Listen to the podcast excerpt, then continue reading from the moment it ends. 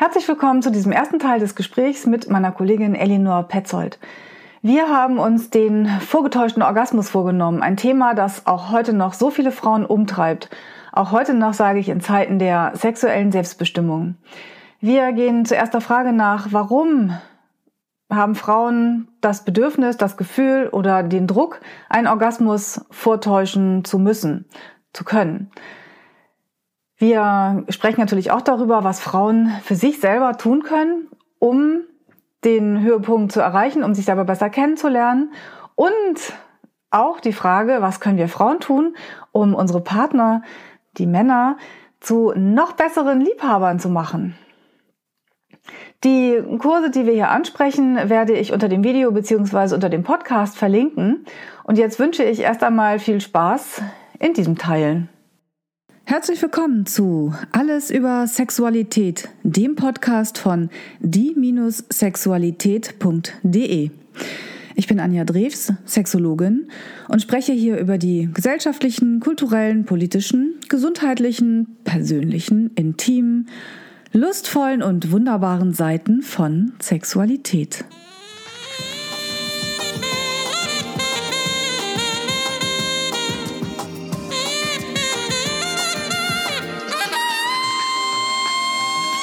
Alles über Sexualität, der Podcast über das Sexuelle. Meine liebe Elinor, ich freue mich total, dass wir heute endlich mal wieder miteinander sprechen. Es hat jetzt eine ganze Weile gedauert, eine kleine Pause dazwischen, aber wir haben ja vorher schon mal ganz tolle Themen auch gehabt.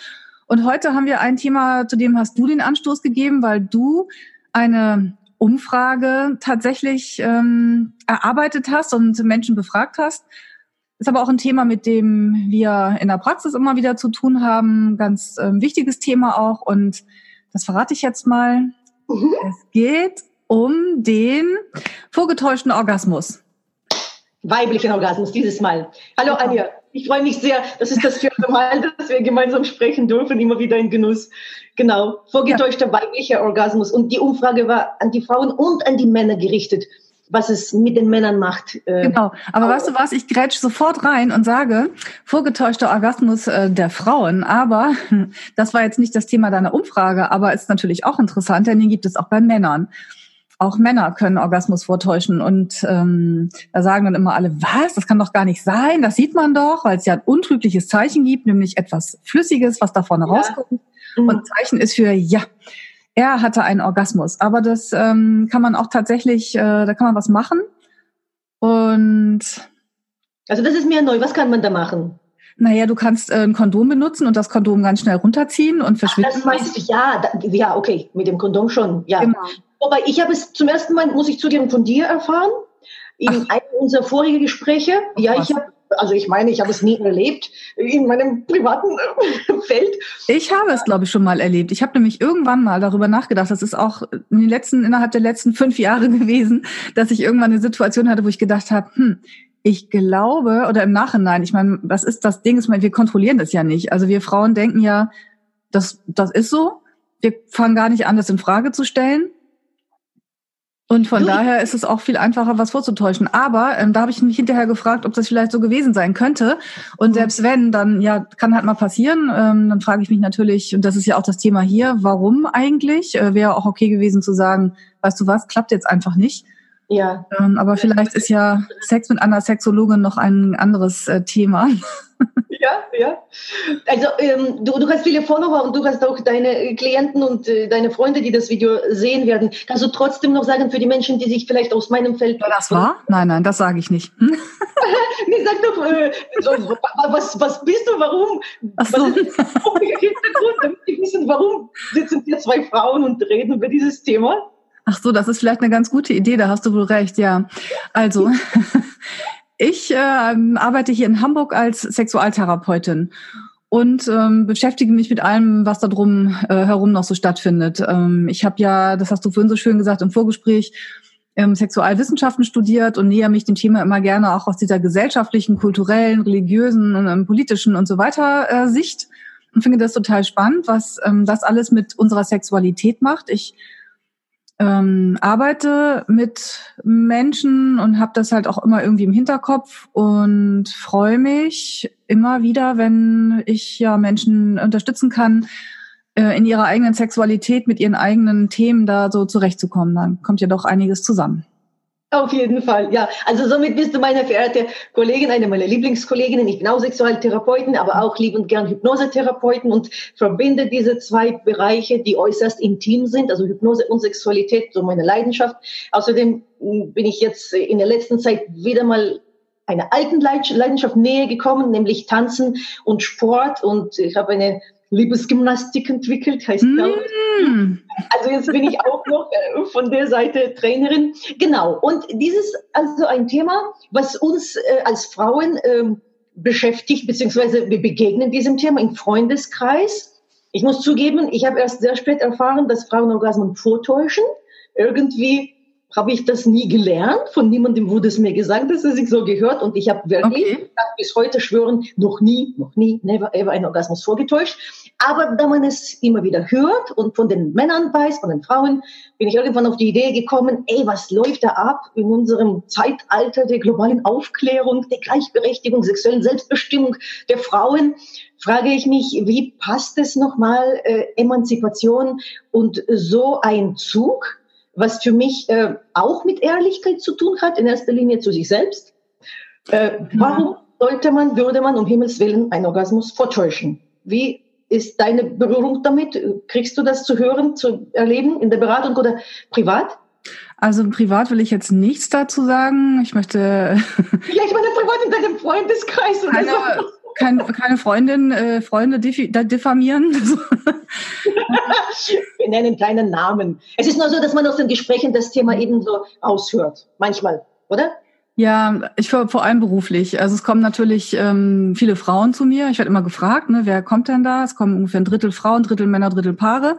Und ähm, bei den Frauen, wenn sie alleine kommen, ist das schon auch ein Thema, der Orgasmus. Dann geht es nicht immer unbedingt nur darum, das, um das Vortäuschen an sich, sondern eben auch einfach überhaupt einen Orgasmus zu bekommen.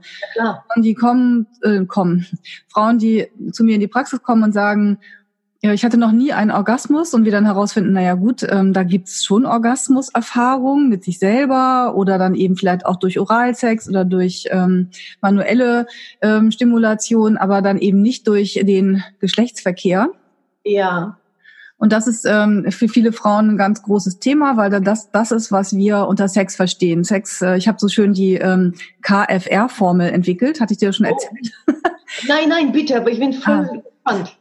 Ja, ich äh, finde das ganz äh, faszinierend, weil es etwas ist, worauf es bei vielen Paaren nach längerer Beziehung auch hinausläuft, bei manchen Menschen auch sowieso generell. KFR steht für Knutschen, Fummeln, Reinstecken. Okay. also damit will ich sagen, dass es ganz oft ähm, oder dass es das ist, das Schema, nach dem ja Sexualität in unserer Gesellschaft abläuft. So haben wir das gelernt. Das ist ganz wichtig. Man, man fängt mit Knutschen an, dann wird ein bisschen angefasst. Äh, in unserer Jugend hieß das noch Petting. Genau. Und, ähm, und dann wird es sozusagen alles eine Vorbereitung auf den Hauptakt, das Reinstecken, die mhm. Penetration, den Coitus. Und der steht so sehr im Mittelpunkt des Ganzen, dieser der sexuellen, ähm, ja, des sexuellen Erlebnisses, dass hier ein wahnsinniger Druck für viele Menschen herrscht, dann eben auch eine gute Leistung abzuliefern. Also für Männer wichtig, ich habe eine genau. Erektion und zwar eine richtig harte Erektion und ich kann so lange wie möglich. Da ist eine große Hürde für viele, weil sie entweder nicht so lange können oder weil der die Erektion nicht oder nicht mehr oder noch nicht so richtig funktioniert und ähm, sie auch für eben einfach nicht so lange können vielleicht, wie sie glauben, dass sie es müssten. Und bei Frauen dann eben vor allem, die können ja dann wesentlich länger, das ist ja ähm, gar nicht das Problem. Gelinda gesagt. Können, Sache, ja. könnten tagelang sozusagen klagen, dann aber meistens irgendwann darüber, dass es dann wund wird und irgendwie auch nicht mehr so viel Spaß macht. Ja, man muss ja auch noch was anderes tun, ne? Es gibt ja genau. auch genau. Aber dann steht eben für beide am Ende der Orgasmus. Das ist so wichtig. Und meistens oder ganz oft endet das, also in den Gesprächen, die ich führe, mit dem Orgasmus des Mannes. Und dann ist für die Frauen die Frage, ne, habe ich vorher irgendwie, habe ich die Chance drauf, machen wir noch irgendwas anderes? Aber der, ähm, dass der Orgasmus durch die Penetration stattfindet, ist einfach so auch für Frauen ein ganz ja der Maßstab oder das ist das Ziel, das aber viele Frauen nicht erreichen, weil weil nur das hier nicht ausreicht, ganz für ganz viele Frauen regelmäßig zum ja. Orgasmus zu kommen. Das stimmt. Ich mache allerdings die Erfahrung, dass äh, es seine, dass eine große Rolle auch äh, das heißt, viel davon abhängt, wie Frau sich selbst erlebt, wie Frau sich selbst auch bewegt.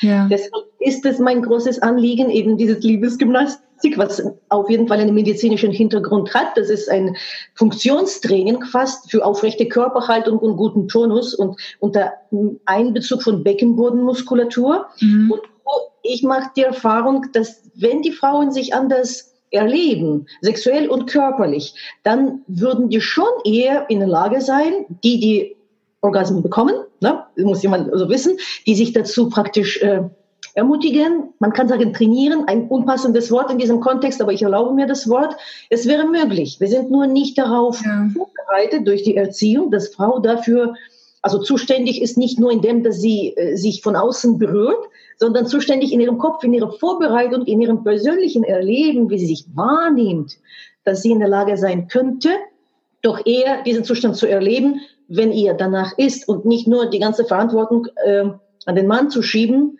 Ähm, ich glaube, da braucht es noch sehr viel Aufklärung, weil ja. das ist ein Spiel für zwei und jeder ist irgendwie für sich zuständig und die Kommunikation spielt eine Rolle.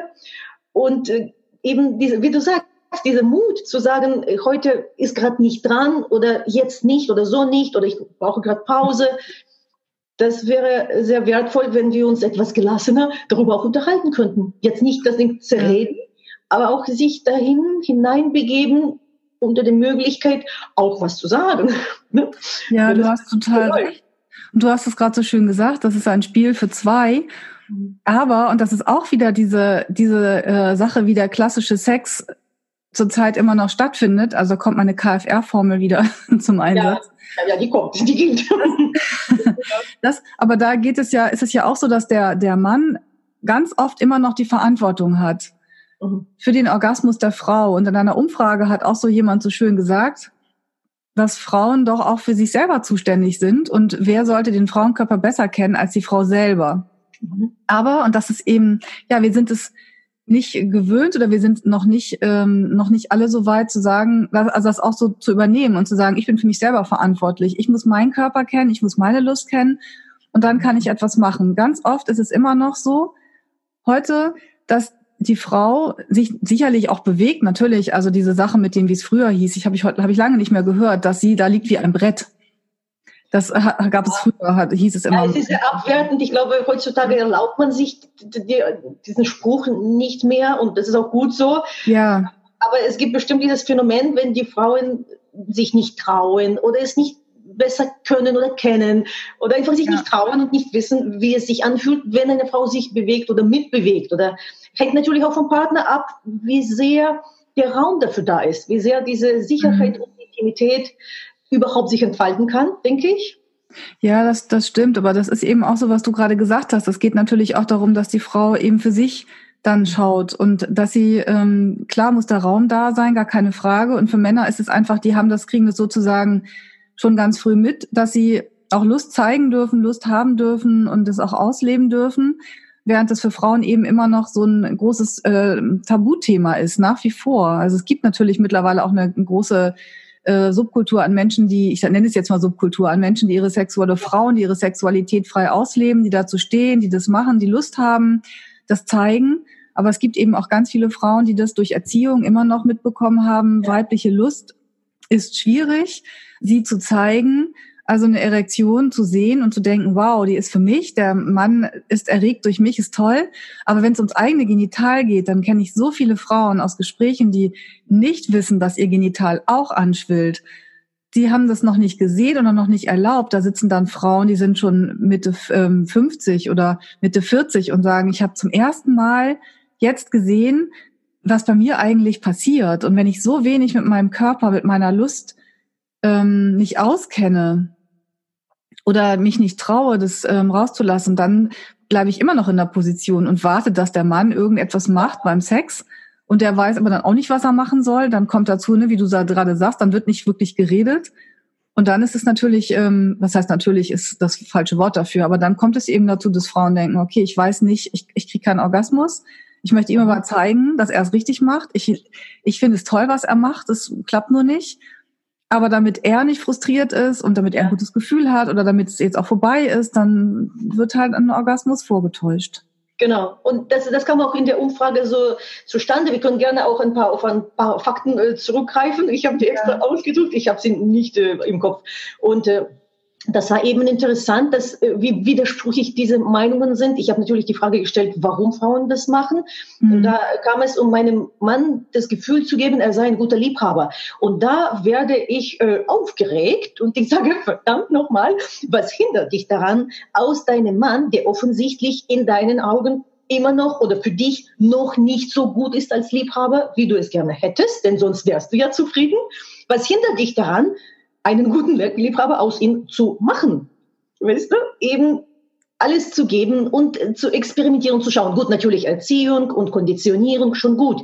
Aber wann, wenn nicht jetzt? Weißt du? Und wann, wenn nicht mit diesem Partner, der hoffentlich einem am Herzen liegt? Und wir reden jetzt über die Beziehungen, die keine One-Night-Stands, da ist sowieso alles viel flüchtiger und ich würde sagen sogar stressiger.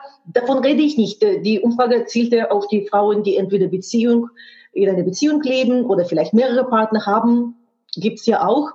Also schon Leute, die wiederholte Erfahrungen damit machen. Also, und da sage ich, ey Leute, ich war in einem Vortrag und ging so weit, habe ein paar Blicke geerntet, aber ich war so frei und habe gesagt, ey Mädels, wir schulden uns gegenseitig guter Liebhaber, verdammt nochmal. Und sie sagt, wie bitte? Und ich sagte, aber sicher, früher oder später zieht der Mann weiter oder wir wenden uns ab. Das Leben spiel, spielt äh, sein Spiel und wir bekommen einen anderen Mann oder begeben uns in die Arme von einem anderen Mann. Und so gesehen gibt es einen Liebhaberwandel auf der Welt. Und so Elino, das ist ja eine, das ist ja eine richtig geile Ansicht. Das muss ja, ich mal sagen. Wir schulden uns gegenseitig gute Liebe. Ja. Ja, das ja. sage ich dir. Je besser ich mit meinem Mann umgehe, je lustvoller ich bin, mhm. desto mehr kann er meine weibliche Lust und meine weibliche Sensibilität wertschätzen, desto mehr geht er auf und lernt, ich, ich, ich hoffe, die Worte sind okay, ist ja nicht meine Muttersprache, vielleicht kann man noch sensibler damit umgehen, aber ich würde sagen, lernt als Lernprozess eben mit diesen Phänomenen umzugehen. Und je lustvoller, ich meine, desto lustvoller geht er nachher durchs Leben und wendet sich mit Respekt und Freude einer anderen Frau zu. Und ich bekomme einen anderen Liebhaber, der auch gut vorbereitet wurde darauf, wie man mit einer Frau umgeht. Das ist doch wunderbar. Weißt du, wenn wir gegenseitig nur eifersüchtig bleiben, in diesem Sumpf stecken bleiben, dann kommen wir nie zum Zug, uns endlich mal jemanden zu öffnen. Hm. Weißt du, Stichwort öffnen, ich knüpfe mal kurz äh, dran. Für mich hat weiblicher Orgasmus in Gegenwart eines Partners etwas mit Offenbarung zu tun. Das sage ich immer wieder und immer wieder schauen so überraschte Augen auf mich, wenn ich das sage. Es ist eine Offenbarung von dem, wie ich bin, in Gegenwart eines anderen Menschen. Und mhm. dafür muss es aus meiner Sicht, gut, das ist ja subjektiv, ich spreche jetzt nicht als Therapeutin, sondern nur als Mensch, es muss nicht mal eine langjährige Beziehung sein. Es kann eine Konstellation sein von einer Liebschaft oder einer sexuellen Begegnung, wo eben dieser intime Raum und die Sicherheit so vorhanden sind, dass eine Frau sich traut und sich hingibt und das so möchte. Es ist ja auch eine freie Entscheidung. Ich entscheide mich dafür, mich so oder so zu geben oder nicht zu geben. Ja. Nein, dass ich zu sehr mit meinem männlichen Anteil verknüpft bin. Weißt du, bei mir ist alles recht aktiv und impulsiv und offensiv. Und meine Gymnastik heißt Liebesgymnastik für aktive Liebhaber, für aktive Liebhaberinnen. Für Menschen, die sagen, ich weiß, da ist was zu holen, ich will es, ich will es lernen, ich werde es genießen. Mhm. So, und das ist so mein Ansatz, weißt du, in dem Sinne, eine Frau entscheidet sich dafür, dass sie es möchte und äh, da reingeht es ist sogar so weit, dass eine Frau sich dafür entscheiden kann, einen Orgasmus zu bekommen oder nicht. Ich weiß nicht, ob du das bestätigen kannst aus deiner Erfahrung. Es ist ja ein Stück so ein Schalter im Kopf und auch Offenbarung gegenüber diesem speziellen Partner. Eine Frau hatte Orgasmus-Schwierigkeiten nur mit ihrem Ehemann, vorher noch nie. Und dann war das so ein Gespräch und irgendwann kam es unter Hypnose, ich gönne es ihm nicht. Wir waren beide überrascht, es zu hören, weil in der Hypnose ist man ja in einem Dialog. Sie sagte, ich gönne es ihm nicht. Und da gab es natürlich einen Grund dafür, eine Kränkung.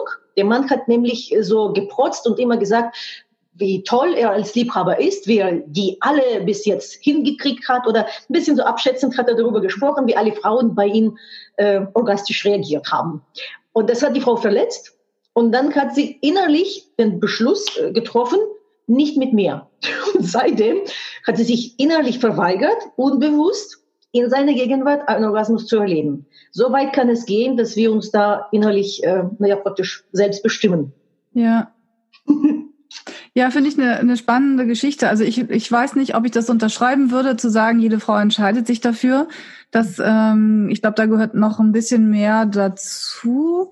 Aber ich finde das sehr spannend, weil ich auch die Erfahrung mache, dass in diesen Gesprächen ähm, ist eben ganz oft dann auch klar ist, dass das Ganze drumherum einfach auch eine ganz wichtige Rolle spielt. So wie jetzt mit dem Mann, den du gerade beschrieben hast, dass eine Beziehung nicht richtig funktioniert, dass da irgendetwas ist, was die Frau zurückhält oder dass das ähm, Vertrauen einfach nicht da ist. Und ich kann zwar meinen Körper hingeben, ich kann jemand in mich eindringen lassen, aber dann diese Reaktion zu zeigen, das ist dann wieder was eine aktive, ein aktiver Part. Also das ist auf jeden Fall ähm, ja sehr spannend. Es ist wichtig, genau. Und ähm, ja, der Raum von Intimität. Du sagst, ich gebe meinen Körper hin. Für viele Frauen, viele Menschen, Frauen jetzt nicht so gemeint, die Frage der Intimität ist ja auch so nicht definiert. Manche sagen, für mich ist intim, wenn wir küssen. Die anderen sagen intim, wenn ich mich in Gegenwart meines Mannes berühre. Neulich gab es ein Gespräch und der Mann hat eine Frau praktisch gebeten, aufgefordert, hat seine Lust geäußert, hat gesagt, ich möchte sehen, wie du dich berührst. Und sie sagte, jetzt schon, wir kennen uns noch nicht lange genug. Und der war so, bitte? So, hä? Und dann ist es für mhm. diese Frau ist es höheres Maß an Intimität zu zeigen, wie sie sich in Gegenwart eines anderen berührt, wo sie das doch sonst immer nur für sich selbst tut. Mhm. Und, na, ich möchte jetzt nicht auf alle Körperöffnungen eingehen und auf Praktiken, aber die Frage der Intimität, sie ist ja gar nicht geklärt und sie beginnt, wie du sagst, viel früher, als man als an der Bettkante. Ja, nun ja, und dann noch zu den Antworten von den Frauen. Äh, viele haben auch gesagt, ich möchte, dass es schneller vorbei ist und dann täusche ich meinen Orgasmus vor. Das ist ein anderes Thema jetzt, aber ich switche mal bewusst.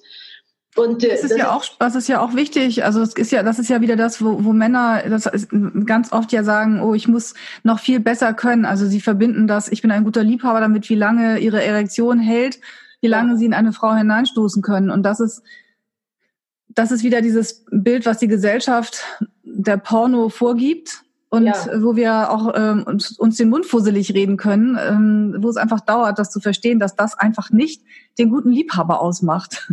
Mhm. Weißt du, was für mich unter anderem, also jetzt, jetzt rede ich schon für mich, aber gut, egal, ich bin ja eine Frau in erster Linie, aber auch, ich sag mal, stellvertretend für Frauen, mhm. was wir Frauen so manchmal untereinander plaudern, was einen guten Liebhaber unter anderem ausmacht und aus meiner persönlichen Sicht, das ist die Tatsache, ob der Mann eben seine Ejakulation kontrollieren kann. Weißt du, das ist für mich äh, fast schon eher ein Zeichen davon, dass der Mann bewusst in der Interaktion mit einer Frau agiert, wenn es kein Kondom gibt, wenn kein Kondom benutzt wird. Und das gibt es ja reichlich in den Beziehungen, wo Vertrauen da ist oder Monogamie oder eben eine längerjährige Beziehung. Mhm. Wenn eine Frau sich insofern sicher fühlen könnte, dass sie wüsste, dass der Mann auch sein Part an Verantwortung für Verhütung trägt, dann wäre das auch ein Riesenvorteil für sie, sich darauf zu verlassen, dass sie sich praktisch ihrem Fluss, ihrer Welle hingeben kann, weil er ja mitdenkt.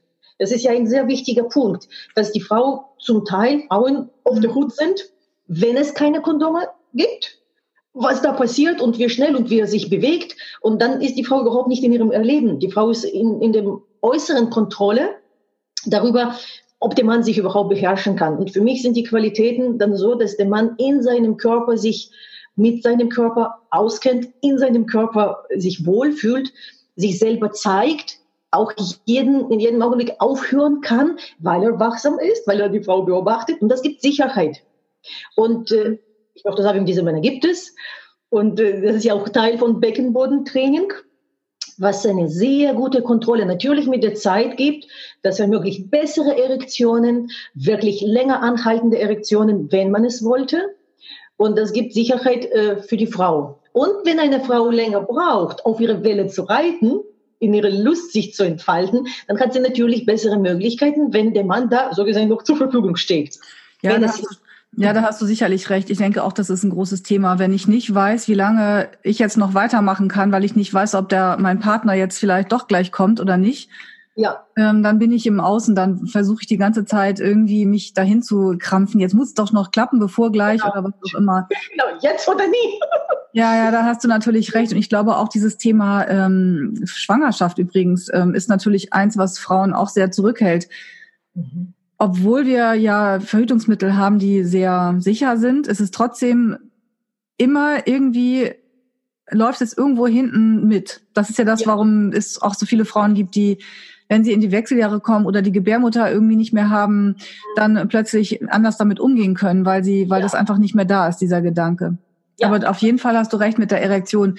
Ähm, ich habe ja auch so einen Online-Kurs gemacht zum zu ja. frühen Kommen und da ist auch das Beckenbodentraining ganz wichtig, weil es eben darum geht, dass auch ein Mann seinen Beckenboden trainieren kann und auch ein Mann lernen kann, ähm, seine Erektion, seine Ejakulation besser zu kontrollieren und ähm, ja, damit der Frau auch ein Stück weit Sicherheit zu bieten. Du kannst jetzt ruhig noch ein bisschen weitermachen.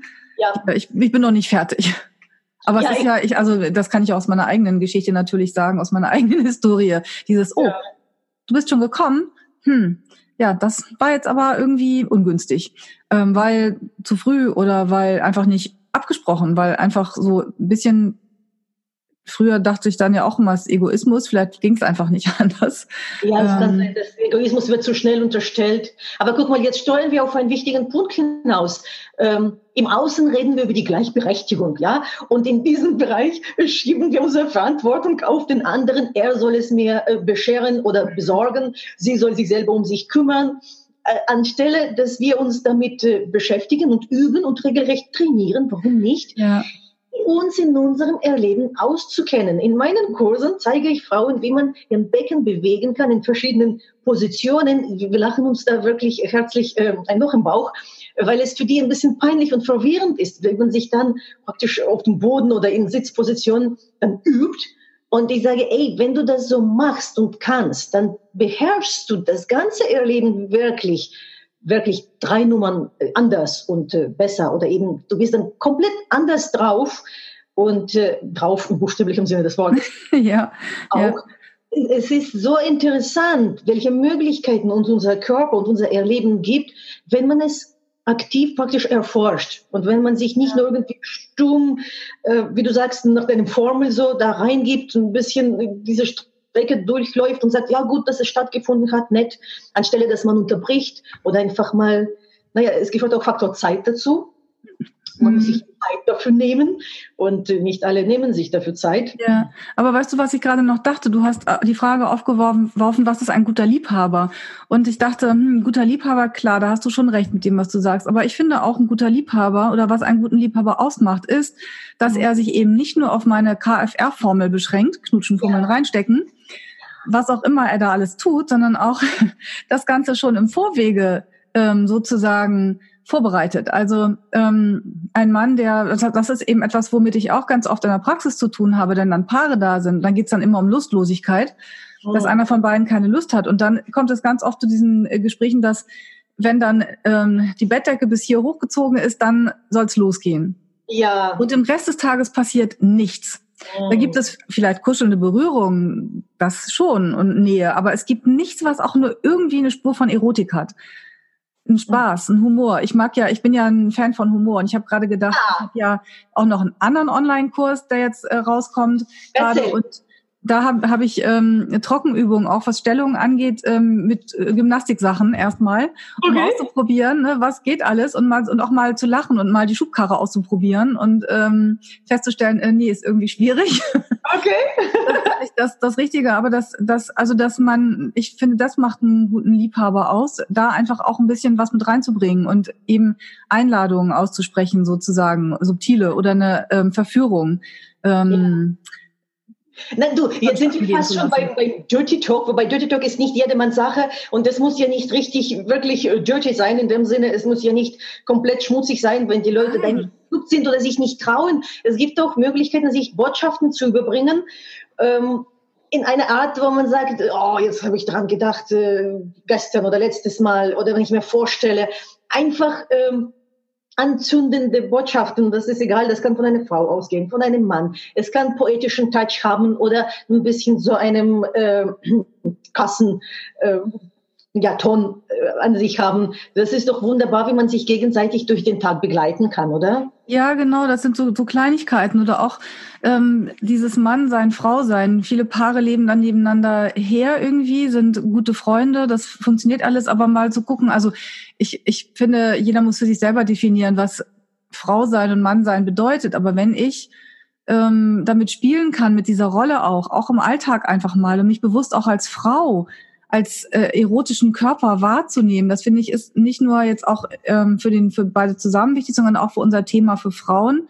Ja. Ähm, Orgasmus vortäuschen, einfach auch sich selber ähm, in dieser, wie auch immer ich das definiere, Weiblichkeit wahrzunehmen und es auch mal auch auch mir zu gestatten, eben eine Frau zu sein oder einen einen weiblichen Körper zu haben und je nachdem, was ich an mir mag, ist auch ähm, ja das auch zu zelebrieren zelebrieren, zu zeigen, zu erleben, wirklich ja. sich trauen, im Gegenwart des Partners das zu machen. Es gibt äh, so manchmal so ein Widerspruch. Wenn ich mich hingebe, dann lege ich mich hin und möchte spüren. An sich ist das auch eine Fähigkeit, eben nicht zurückzugeben und sich komplett darin aufzulösen in Empfangen. Wiederum höre ich immer wieder, dass die Männer sich sogar manchmal beschweren, dass sie sagen, ich gebe und gebe und verwöhne sie und sie liegt nur da und berührt mich nicht mal. Ähm, und ich habe inzwischen festgestellt, äh, diese Diskrepanzen sind angebliche Diskrepanzen. Selbst darüber konnte man kommunizieren, dass man sagt, ich würde es lieben, wenn du mich dabei berührst. Oder ich genieße es total, wenn du dabei nur da, da liegst und, praktisch, dass ich dich verwirre, egal welches Geschlecht. Das kann man ja wirklich äh, völlig ja. unabhängig tauschen. Und äh, einfach Dinge aussprechen. Aber vorhin wegen der Selbstliebe, beziehungsweise du hast gesagt, sich mit sich auskennen. Ich mache gerade sehr spannende Erfahrungen äh, durch jemanden, der mich darin äh, unterstützt, sage ich mal, was Selbstliebe alles bedeuten kann. Und äh, du, in meinem zarten Alter von bald 46 Jahren, ich meine damit nicht die Masturbation, ich meine Selbstliebe als Begriff ja. dafür, wie ich mich wahrnehme und wie ich mit mir umgehe. Und dazu gehören auch alltägliche Dinge, wie zum Beispiel, was ich frühstücke, in welchem Zustand oder wie ich meinen Körper pflege, wann und wie ich mich berühre und so weiter. Immer für meinen Kurs habe ich jetzt 20 Spiegel gekauft. Die sind absolut toll. Die haben äh, so ein, ähm, so ein Gestell da. Man kann die so und so wenden. Diese Seite ist normal, diese ist irgendwie dreifach oder zehnfach Vergrößerung. Und diese Spiegel schenke ich meinen Damen, die diese Zehnerkarte kaufen. Und sie sagen, oh, ein Spiegel. Ich habe gesagt, ja, ja, das ist nur für dein zweites Gesicht, nicht so wie du denkst. Das ist nicht zum Schminken. Und sie, mein zweites Gesicht. Ich sage, oh ja, dein zweites Gesicht. Meinst du? Ich sage, oh ja.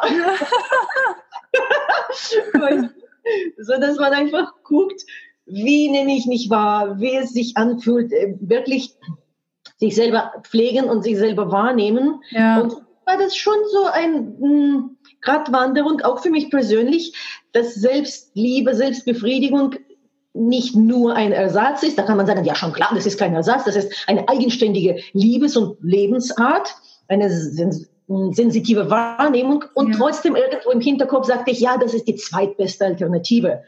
Und äh, einfach Abstand davon zu nehmen, zu sagen, wenn ich keinen habe, muss ich es mir selber machen. Nicht muss ich es mir selber machen, sondern vielleicht eben anders, ich mache es gerne selber und dann kann ich es teilen. Und dann würde ich vielleicht es eher zeigen und dann wüsste er vielleicht, wie ich es mag oder was uns beide heiß macht. Weg vom vorgetäuschten Orgasmus, mehr zum Spiel, mehr zum Raum, Dinge auszusprechen, Dinge zu unterbrechen, Dinge zu cutten. Ja. Zu sagen, jetzt nicht mehr, wenn sie nicht möchte, dass er weitermacht, einfach sagen, ey du, mir wird gerade äh, komisch oder mach gerade Pause oder jetzt nicht mehr, jetzt langsamer. Es gibt ja noch Hände, man kann auch mit den Händen auch noch justieren, weißt du? man kann zwei Hände geben, da kann man Zeichen geben. Man hat uns einen Mund gegeben.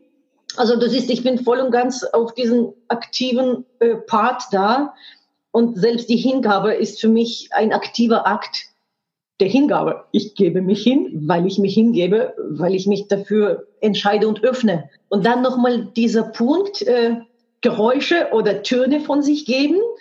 In den Seminaren habe ich festgestellt, und ich muss zugeben, das war überraschend für mich, wie schwer es doch vielen Frauen fällt, äh, Geräusche von sich zu geben oder einfach zu, zu Tönen, ihrem Atem einen Klang mitzugeben. Und wir machen extra solche Übungen in so gemischten Gruppen, durchaus extra in den gemischten Gruppen, weil für mich beginnt die Zweisamkeit, wo es zwei gibt. Natürlich jeder bei sich, aber das ist eben diese Hürde, die zu überbrücken gibt. Orgasmus in Gegenwart meines Partners. Tönen oder mich berühren in Gegenwart meines Partners. Und dann bin ich gerne so am, am sanften, sanften Konfrontieren. Ich sage, natürlich sind wir eine gemischte Gruppe und wir machen es jetzt zusammen, damit wir erleben und unser Nervensystem lernen kann, wie es ist, sich zu offenbaren.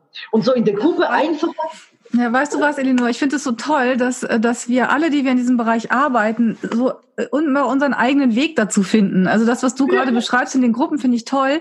Ich würde mir wünschen, du wärst nicht in Berlin, sondern hier bei mir in Hamburg und dann äh, könnte oh, ich auch mal Frauen in so eine Gruppe schicken.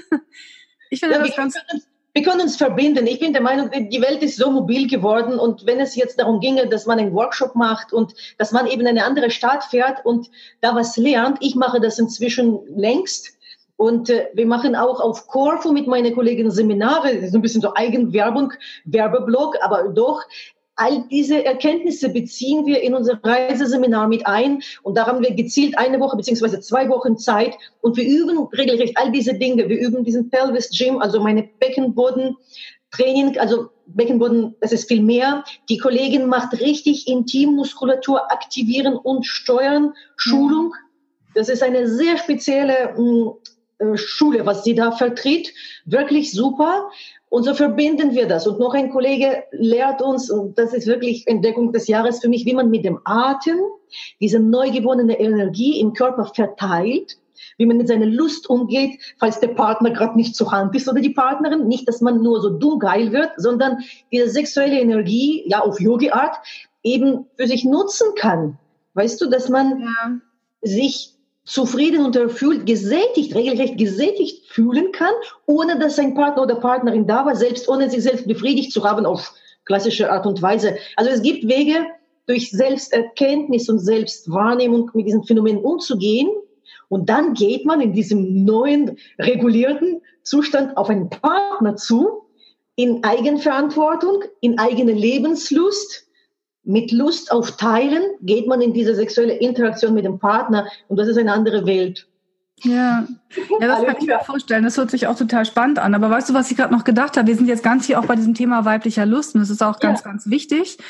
Auch um Frauen, die das jetzt sich anhören, anschauen, auch zu vermitteln, es gibt Möglichkeiten und Wege. Also das eine war jetzt auch zu sagen, okay, also einmal zu gucken, auch wenn ich keinen Orgasmus habe mit meinem Partner, aber ich habe ihn woanders, ich hatte ihn vorher, wie auch immer, mal zu gucken, was könnte denn dahinter stecken, was, welche innere Motivation treibt mich dazu an, hier zu sagen, nein, hier geht's nicht weiter. Ja. So, ähm, aber auch ähm, die, dieses, diese Möglichkeiten, die der eigene Körper bietet, über, über eben dieses, du hast es, ich glaube, wie hast du es eben genannt? Pelvis Gym. Gym, Beckenbodengymnastik. Also darüber eben ähm, in diese, in diese mehr den Körper bewusst wahrzunehmen. Aber ja. die Frage ist natürlich auch jetzt, wenn die, ähm, wenn jetzt Frauen schon in dieser Situation drin sind und sie haben, sind jetzt schon, ach, das muss ich auch noch mal ganz kurz sagen. Ich finde es lustig, wenn, wenn Männer manchmal sagen, also entweder ähm, bei mir hat noch nie eine Frau keinen Orgasmus bekommen oder ich würde das sofort merken. Ich dann denke, na ja, da bin ich mir nicht so sicher. Also das ist nämlich auch ein Problem, was du vorhin gesagt hast. Wir, wenn ich einen, einen guten Liebhaber aus meinem Liebhaber mache, hat die nächste Frau auch was davon. Wenn aber ich meinem Partner immer vortäusche, dass ich einen Orgasmus habe, dann lernt er gar nicht, was er machen soll. Oder er kann, hat ja keine Chance, sich weiterzuentwickeln und geht dann zur nächsten und sagt, das, was ich kann, ist super, das ähm, brauche ich nicht weiter zu machen. Aber eigentlich wollte ich darauf hinaus, wenn jetzt so eine Frau schon in diesem Teufelskreis drin ist und hat, weil sie einfach noch keine Möglichkeiten sieht und weil sie aus welcher Motivation auch immer es beenden zu wollen oder ja. ähm, dem Partner die Bestätigung geben zu wollen oder auch als nicht als sexuelle Niete dazustehen. Denn das Auf jeden Fall, das ist auch ein Faktor, ja. Das ist nämlich auch was, wo Frauen dann auch in der Praxis bei mir sitzen und sagen, ich, ich habe Angst vor der nächsten Beziehung, ähm, weil, weil ich weiß, wenn es an Sex geht und ich bekomme wieder keinen Orgasmus, dann bin ich, sehe ich aus wie eine Niete. Und mich begehren auf jeden Fall. Das ist einer der wichtigen Gründe, wo sie sich verglichen fühlen und sagen, ich möchte begehrenswert sein. Wenn er wüsste, dass ich es nicht bekomme, wendet er sich ab. Wunderbar, das war der erste Teil unseres Gesprächs. Aber dabei soll es natürlich nicht bleiben, denn jetzt kommt ja die große Frage, was kann eine Frau tun, die bereits in diesem Teufelskreis sich befindet, wo das äh, Kind schon in den Brunnen gefallen ist? Wie komme ich da wieder raus? Ist ein Konflikt die einzige Lösung? Und ich will gleich vorweg sagen, dass wir auch über die Reaktion der Männer sprechen, wenn Frauen sich offenbaren. Und die sind zum allergrößten Teil positiv. Das schon mal zur Beruhigung und auch zum Neugierig machen auf den zweiten Teil. Wenn dir der Podcast gefallen hat, freuen wir uns sehr über eine Bewertung bei iTunes oder einen Kommentar auf unserer Webseite www.die-sexualität.de mit AE. Hier findest du auch weitere Folgen und viele Informationen rund um das Thema Sexualität. Wenn du keine Folge verpassen möchtest, kannst du den Podcast bei iTunes abonnieren oder unsere Facebook-Seite Die Sexualität liken. Bei konkreten Fragen kannst du auf unserer Seite im Menü nach aktuellen Kursen und kostenlosen Ratgebern schauen. Und es besteht die Möglichkeit eines persönlichen Gesprächs in meiner sexualtherapeutischen Praxis oder über Skype. Informationen dazu findest du auf meiner Webseite www.anjadrews.de. Ich freue mich, dass du dir die Folge angehört hast und wünsche dir noch einen wunderbaren Tag oder Abend und verabschiede mich bis zum nächsten Mal. Tschüss!